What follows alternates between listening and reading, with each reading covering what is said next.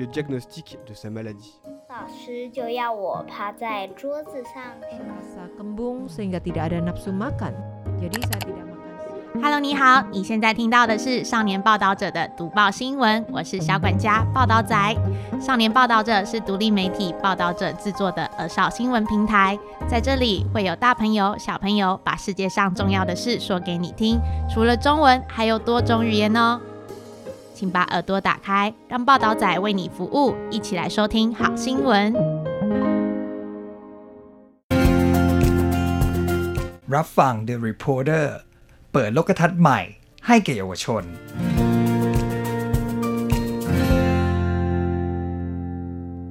สวัสดีครับ พบกับ The Reporter เปิดโลกทัศน์ใหม่ให้แก่เยาวชน EP ที่ 9 ในบทความเรื่องวัย 14 ปีของเจิ้นจงหลง หลังจากที่ไปเข้าห้องน้ำในครั้งนั้น ชีวิตของผมก็เหมือนหลุดเข้าไปอยู่ในโลกที่น่าอัศจรรย์ ปลและบรรยายภาษาไทย โดยผมอาปิงธีรวจางครับ ครั้นเมื่อผมอายุ 14 ปี สมัยที่เรียนอยู่ชั้นมัธยมต้น ห้องเรียนของผมอยู่ตรงกลางระหว่างคลาส A และคลาส B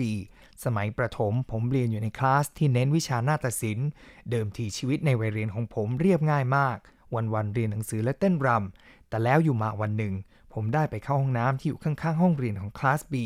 ทำให้ผมได้รู้จักกับเพื่อนกลุ่มใหม่ จากนั้นมาผมก็เริ่มสูบบุหรี่เสพยา มีเรื่องชกต่อยจนต้องขึ้นโรงพัก กลายเป็นเยาวชนที่ต้องอยู่ภายใต้การดูแลของสถานพินิษสำหรับผมแล้วช่วงเวลาเหล่านั้นเหมือนผมได้หลุดเข้าไปอยู่ในโลกที่น่าอัศจรรย์ปีนี้ครบรอบ 50 ปีแห่งการก่อตั้งคณะระบำ Cloud Gate เมื่อปีที่แล้วหลังผมได้รับไม้ต่อจากอาจารย์หลินหวายหมิน ในการดำรงตำแหน่งผู้อำนวยการฝ่ายศิลป์ของคณะได้ไม่นาน ก็เกิดโรคระบาดขึ้น ขณะนั้นผู้คนต่างสงสัยว่า ผมจะนำคณะ Cloud Gate ไปข้างหน้าอย่างมั่นคงดังเช่นอาจารย์หลินได้อย่างไร อันที่จริงผมและอาจารย์หลิน เติบโตมาจากภูมิหลังที่แตกต่างกันมาก ดังนั้นจะมาเปรียบเทียบกัน หรือให้ผมไปเรียนแบบเขาก็ไม่ได้ สิ่งที่ผมทำได้คือการออกแบบท่าเต้นต่อไปในแบบฉบับของผมเอง พยายามสื่อสารกับผู้ชมด้วยร่างกาย ให้ผู้ชมได้สัมผัสถึงพลังแห่งการร่ายรำครั้นเมื่อผมยังเด็ก ผมเคยติดยาและหลงเดินทางผิด แต่พลังของการร่ายรำนั้นก็ดึงผมกลับมาให้กลายเป็นคนใหม่ได้ การเต้นรำนั้นทำให้ผมรู้สึกเหมือนปลาได้น้ำ ผมเริ่มเรียนเต้นรำตั้งแต่สมัยชั้นประถม จนถึงระดับชั้นมหาวิทยาลัย สาเหตุที่ผมเรียนเต้นรำตั้งแต่ตอนอยู่ชั้นประถม เนื่องจากตอนนั้นผมเป็นคนไฮเปอร์ ไม่ว่าผมจะไปที่ไหน ผมเหมือนเป็นตัวทำลายล้าง ตอนเด็กๆ ก็มักจะโชคไม่ค่อยดีนัก มีอยู่ครั้งหนึ่งผมเกือบเสียใบหูไป เนื่องจากเล่นเครื่องเล่นที่สวนสาธารณะ หูแทบหลุดด้วยสาเหตุบางอย่าง ขนาดไปเล่นน้ำริมทาน นิ้วหัวแม่มือยังเกือบถูกกระจกตัดขาด ผมยังจำได้ในตอนเด็กๆ ขณะที่คุณแม่กำลังเสริมสวย ผมที่นั่งเล่นใบมีดอยู่ข้างๆ ก็โดนมีดบาดจนคุณแม่ต้องรีบพาไปหาหมอที่ห้องฉุกเฉิน ในสภาพที่ยังเสริมสวยไม่เสร็จ เนื่องจากผมเสียเลือดเยอะมาก อุบัติเหตุที่เกิดจากความไฮเปอร์ของผม กลายเป็นเรื่องปกติในชีวิตของผมไปแล้ว ครั้นเมื่อผมอยู่ป .3 โรงเรียนให้ผมเลือกว่าจะเรียนห้องเด็กอัจฉริยะหรือห้องนาฏศิลป์แม้ผลการเรียนของผมจะดี จนสามารถเลือกเรียนห้องเด็กอัจฉริยะได้ แต่ผมรู้ว่าผมชอบอะไร และก็ต้องการอะไร ผมจึงไม่รอช้าที่จะตัดรูปตัวเองมาแปะบนตารางห้องเรียนนาฏศิลป์ และสุดท้ายผมก็ได้รับคัดเลือกคุณแม่ที่ทราบข่าวไม่เพียงไม่คัดค้าน แต่ยังให้การสนับสนุน ท่านคิดว่าการเต้นรำอาจช่วยให้ผมลดความไฮเปอร์ลงได้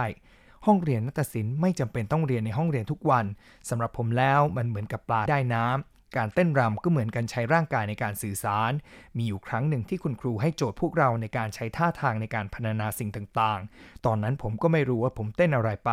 ผมได้ใช้จินตนาการอย่างเต็มที่ และผมก็มีความสุขมากหากมองย้อนกลับไปบนเส้นทางการเต้นรำของผม ผมรู้สึกว่าผมสามารถเป็นตัวเอกได้โดยไม่ต้องใช้ความพยายามอย่างหนัก อาจจะเป็นเพราะว่าผมตัวสูงจึงได้เปรียบคนอื่นๆ พ่อแม่บางคนอาจไม่เห็นด้วยที่ลูกชายจะเลือกเรียนเต้นรำแต่สำหรับรุ่นผมแล้วกลับไม่ใช่อย่างนั้น ห้องผมมีผู้ชายทั้งหมด 9 คน ทุกครั้งที่ขึ้นแสดง ไม่เคยมีสายตาที่แปลกๆจ้องมองพวกเราเลย ในทางกลับกัน เวลาขึ้นแสดงกลับดูสง่าผ่าเผย ผิดกับน้องชายของผมที่เลือกเรียนห้องนาฏศิลป์เหมือนกัน แต่เขาโชคไม่ค่อยดีนัก รุ่นน้องชายผมไม่ค่อยมีผู้ชายเรียนห้องนาฏศิลป์สักเท่าไหร่ มีหนำซ้ำยังถูกเพื่อนผู้ชายล้อว่าดูตุ้งติ้งเสียงวิพากษ์วิจารณ์เหล่านี้สร้างแรงกดดันให้เขา จนต้องออกจากห้องนาฏศิลป์และย้ายไปเรียนในแผนปกติ จากเสียงที่ได้ยินในลังกระดาษสู่ผลงาน 13 Chunks ผมและน้องชายเรียนเต้นรำ ส่วนพี่สาวเรียนเปียโนและการขับร้อง คุณพ่อคุณแม่ของพวกเรา ไม่มีใครมีพื้นฐานในการเป็นศิลปินแม้แต่นิด และแม้แต่วุฒิการศึกษาสูงๆ ก็ไม่มี คนหนึ่งเรียนถึงชั้นมัธยมต้น อีกคนหนึ่งเรียนถึงแค่ชั้นประถม แม้พวกท่านจะไม่ได้ให้คำแนะนำในด้านวิชาการแก่พวกเรามากนักแต่พวกท่านได้ให้อิสระเราในการเลือกทางเดินชีวิตของตัวเอง สนับสนุนสิ่งที่พวกเราสนใจ ความรักที่คุณแม่มีต่อพวกเรานั้นสุดจะบรรยาย ไม่ว่าคุณแม่จะยุ่งมากขนาดไหน ท่านก็จะตื่นแต่เช้าทุกวันเพื่อเตรียมอาหารเช้า และอาหารกลางวันให้พวกเราได้ห่อไปกินที่โรงเรียน คุณพ่อคุณแม่ของผมตั้งแผงขายรองเท้าริมถนนในเขตว่านหวา ซึ่งเดิมเรียกว่าม่งจ่าสมัยที่หลี่เติงฮวยดำรงตำแหน่งผู้ว่าการกรุงไทเป เขาผลักดันกิจกรรมวิ่งเหยาะตอนเช้า คุณพ่อคุณแม่ก็พาพวกเราไปตั้งแผงขายรองเท้าตามที่ต่างๆ เมื่อใดที่มีลูกค้าเข้ามากๆ คุณพ่อคุณแม่ก็จะจับพวกเราโยนใส่ลังกระดาษ พร้อมของเล่นและรองเท้าแตะ ดังนั้นจะมีอยู่ช่วงหนึ่งในชีวิต ที่โลกของพวกเราอยู่ในกล่องกระดาษ ผมมักจะนั่งมองฟ้าผ่านกรอบสี่เหลี่ยมของลังกระดาษ พร้อมๆ กับฟังเสียงต่างๆ ที่เกิดขึ้นบนท้องถนน เสียงคนตะโกนซื้อขายของ เสียงเพื่อนหรือญาติมิตรพูดคุยกันในเรื่องต่างๆ ผมนำเสียงเหล่านั้นมาร้อยเรียงเป็นนิทานในหัวสมอง ภาพสีสันของวัดว่า ตรอกที่มีผู้คนพลุกพล่าน ตลอดจนคำพูดและท่าทางของผู้คน ต่างตราตรึงอยู่ในใจของผมไม่เคยจางหาย ก่อนที่ผมจะสร้างผลงานใหม่ผมเคยได้พูดคุยย้อนวันวานในอดีตถึงเรื่องราวความวุ่นวายในม่งจ่ากับคุณแม่ คุณแม่เล่าว่า ในสมัยทศวรรษ 1960 มีศิลปินมากความสามารถระดับตำนานท่านหนึ่ง ซึ่งใช้นามว่าชือซันเซิงหรือที่มีความหมายในภาษาไทยว่า 13 เสียง ไม่ว่าเขาจะเปล่งเสียงออกมาเป็นเสียงผู้ชายหรือผู้หญิง จะเรียนเสียงเด็กหรือเสียงผู้ใหญ่ จะเล่าเรื่องราวที่เป็นตำนานหรือนิทานสมัยใหม่ ก็ล้วนสามารถดึงดูดผู้คนได้เป็นจำนวนมาก ดังนั้นผมจึงนำเรื่องราวที่คุณแม่เล่า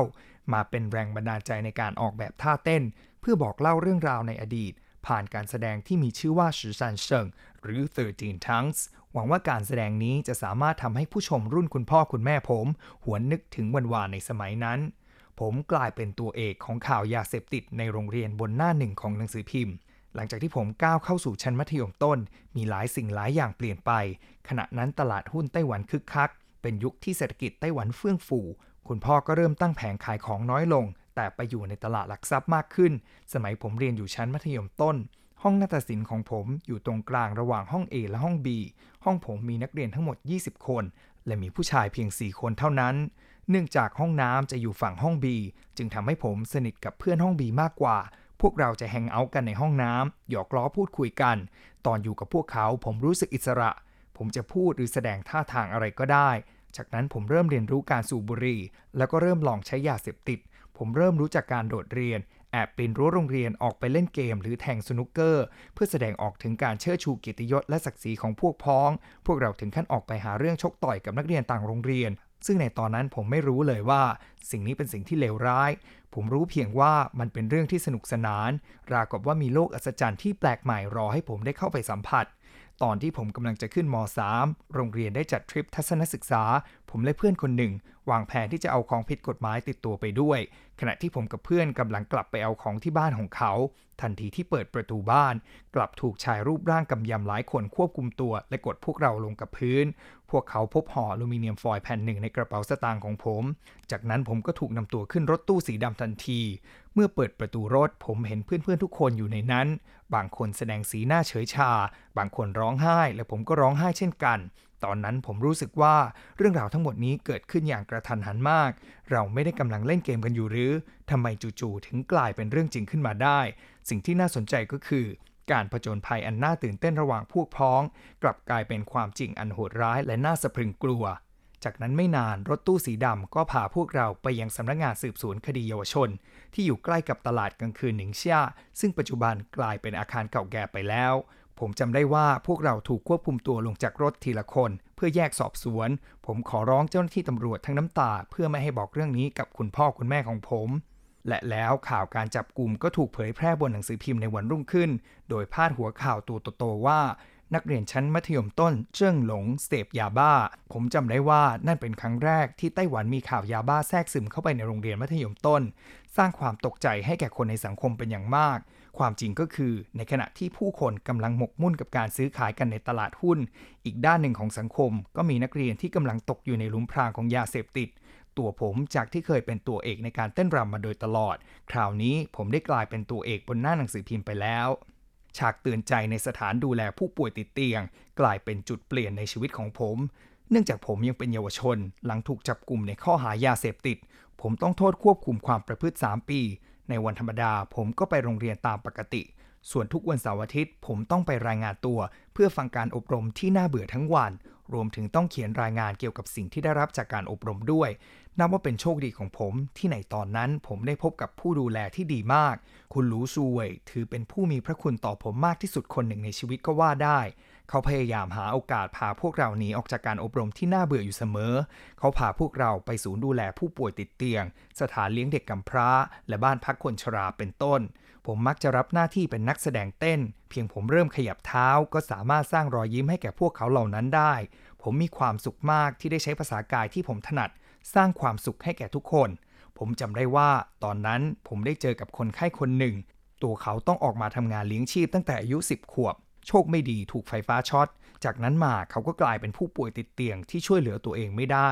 เตียงของเขานั้นอยู่ติดกับหน้าต่าง ซึ่งมองออกไปจะเห็นหลังคาของสถานีรถไฟไทเป Main Station ขณะที่ผมช่วยเขาพลิกตัว ก็พลันนึกถึงชะตาชีวิตของเขา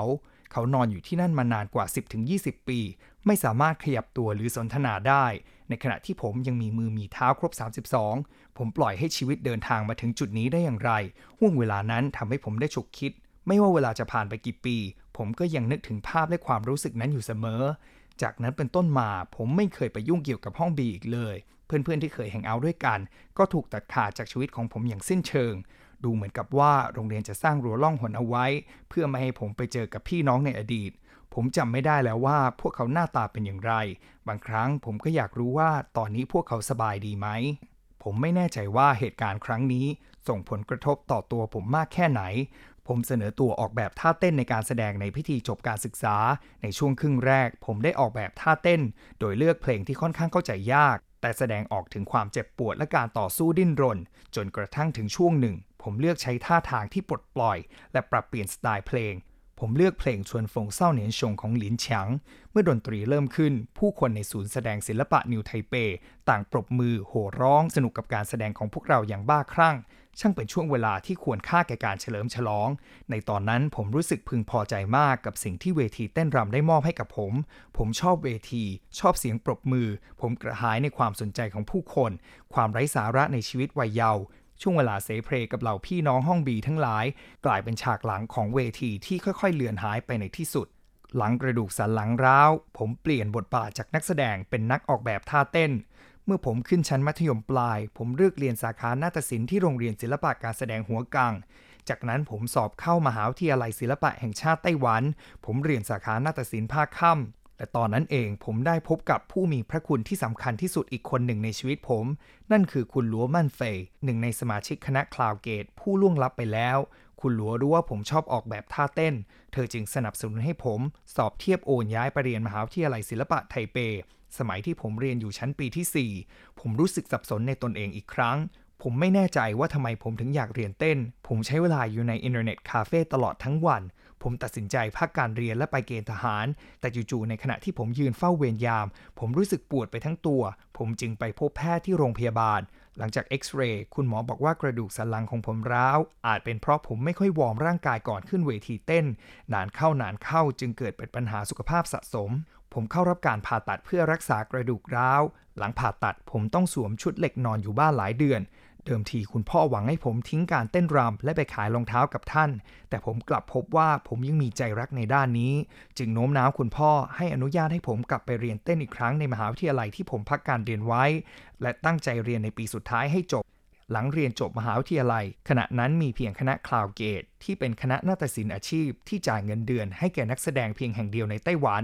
เพื่อให้คุณพ่อได้ไว้วางใจ ผมจึงตัดสินใจสมัครสอบเข้าร่วมคณะดังกล่าว 4 ปีที่ Cloud Gate สร้างความเปลี่ยนแปลงในชีวิตผมเป็นอย่างมาก ผมซึ่งเป็นคนที่ไม่เคยชอบอ่านหนังสือ ทุกครั้งที่มีการเดินทางไปแสดงอย่างต่างประเทศ ต้องหอบหนังสือหนึ่งลังเต็มๆไปด้วย เพื่อให้นักแสดงได้อ่านหนังสือตามใจชอบ นอกจากนี้การเดินทางไปแสดงที่ต่างประเทศบ่อยๆทำให้ผมได้เปิดโลกทัศน์ จิตวิญญาณของผมก็เติบโตขึ้นไปด้วย 4 ปีผ่านไปกระดูกสันหลังของผมที่เคยบาดเจ็บ ไม่สามารถทนต่อการใช้งานในคณะรำในฐานะนักเต้นอาชีพได้อีก ผมจึงต้องจำใจลาออกจากคณะคลาวเกต กระนั้นผมก็ไม่ได้ออกจากเส้นทางการเต้นอาชีพ ผมรับจ้างออกแบบและรังสรรค์ท่าเต้นต่างๆ ในตอนนั้นคุณหลัวมั่นเฟยดำรงตำแหน่งผู้อำนวยการฝ่ายศิลป์ของคณะ Cloud Gate 2 และเชิญผมไปออกแบบท่าเต้นด้วย เมื่อการแสดงเริ่มขึ้น ผู้ชมต่างสนุกไปกับการแสดงอย่างบ้าคลั่ง เหมือนครั้งที่ผมเคยแสดงตอนพิธีจบการศึกษา ดังนั้นผมจึงกลายเป็นผู้ออกแบบท่าเต้นให้แก่คณะ Cloud Gate 2 รวมถึงการไปแข่งขันในต่างประเทศ จนถึงปัจจุบันนี้ การเต้นคือพรสวรรค์แห่งความสุข หลังจากที่ผมได้รับตำแหน่งผู้อำนวยการฝ่ายศิลป์ของคณะ Cloud Gate ได้ไม่นาน ก็เกิดโรคระบาดขึ้น ขณะนั้นไต้หวันมีนโยบายควบคุมโรคอย่างเข้มงวด ดังนั้นทุกคนจึงไม่สามารถมาชุมนุมกันได้ ผมและลูกทีมจึงทำได้เพียงฝึกซ้อมกันผ่านวิดีโอคอล การเปลี่ยนแปลงของโลกทำให้ผมได้เรียนรู้อะไรหลายอย่าง การที่คนอีกฝั่งหนึ่งของโลกไอหรือจาม ก็สามารถทำให้คนที่อยู่อีกฝั่งต้องมาตรวจคัดกรองได้ ในทางเดียวกันการเกิดสงครามอีกซีกโลกหนึ่ง ก็สามารถส่งผลกระทบต่ออุปทานอาหารของผู้ที่อาศัยอยู่ในอีกฝั่งซีกโลกได้ อันที่จริงแล้วทุกสิ่งในโลกเชื่อมโยงถึงกัน ราวกับมีการส่งต่อพลังงานบางอย่างที่มองไม่เห็น และพลังงานนั้นดันมีอิทธิพลต่อกันด้วย สิ่งนี้ไม่ได้เป็นเพียงแค่แรงบันดาลใจที่ทำให้ผมสรรสร้างผลงานเวฟขึ้น แต่มันยังเป็นภาพความทรงจำในวัยเยาว์ของผม หลายสิ่งที่เกิดขึ้นโดยไม่มีเหตุผล เป็นไปได้ว่าเหตุการณ์ที่ผ่านมาอาจเกิดขึ้นจากบุคลิกลักษณะนิสัยของผม หรืออาจจะเป็นโชคชะตาฟ้าลิขิตก็เป็นได้ คลื่นพลังงานที่มองไม่เห็นเหล่านี้ ได้นำพาผมให้หลงเดินทางผิด และคลื่นพลังงานนี้เอง ก็ได้นำพาผมให้มาเจอกับผู้มีพระคุณพาผมให้ไปเจอกับทางสว่าง ให้ผมได้ค้นพบว่าสิ่งที่ผมถนัดและหลงไหลมากที่สุด ก็ยังคงเป็นการเต้นรำนั่นเอง หลายคนถามผมว่าการเต้นรำทั้งลำบาก ทั้งทำให้ร่างกายผมบาดเจ็บทำไมผมถึงยังเลือกที่จะทำต่อคำตอบนั้นง่ายมากครับ ร่างกายของผมคือของขวัญที่ประเสริฐที่สุดที่สวรรค์ประทานให้พรสวรรค์ในการเต้นคือสิ่งที่สร้างความสุขให้ผมมากที่สุด ผมไม่เคยต้องการสิ่งของนอกกาย ผมสามารถสรรสร้างผลงานต่างๆ ได้ การเต้นรำคือการแสดงตัวตนที่แท้จริงของผม ผมมีความปรารถนาอันแรงกล้ามาโดยตลอด ความรู้สึกเมื่อเสียงดนตรีดังขึ้น และผู้ชมร่วมสนุกไปกับผมอย่างบ้าคลั่ง ในการแสดงในงานพิธีสำเร็จการศึกษาในชั้นมัธยมต้นนั้น มันคือแรงผลักดันที่ทำให้ผมมีไฟในการสรรสร้างผลงานต่อ และนี่ก็เป็นสิ่งที่ผมให้ความสำคัญมากที่สุด มากกว่าสิ่งอื่นใดในโลกใบนี้ ผมอยากจะบอกตัวผมเองในวัย 14 ปีว่า ตอนนั้นผมแอบขโมยเงินคุณพ่อคุณแม่ไปซื้อยาเสพติดไมีหนำซ้ำยังรีดไถจากเพื่อนที่ไม่มีทางสู้ ผมอยากบอกกับตัวเองในวัย 14 ปีว่า เราไม่ควรทำร้ายใคร การทำร้ายผู้อื่นเป็นสิ่งที่ผิด และไม่ควรกระทำเป็นอย่างยิ่งสำหรับทางที่ผมเลือกเดินในอดีต ผมไม่จำเป็นต้องออกมาพูดว่าผมรู้สึกเสียใจหรือไม่ หากผมสามารถย้อนเวลากลับไปเริ่มใหม่อีกครั้ง ผมอาจจะเลือกเดินบนเส้นทางเดิมก็เป็นได้ แต่ถึงอย่างไรเราก็ไม่ควรทำร้ายผู้อื่น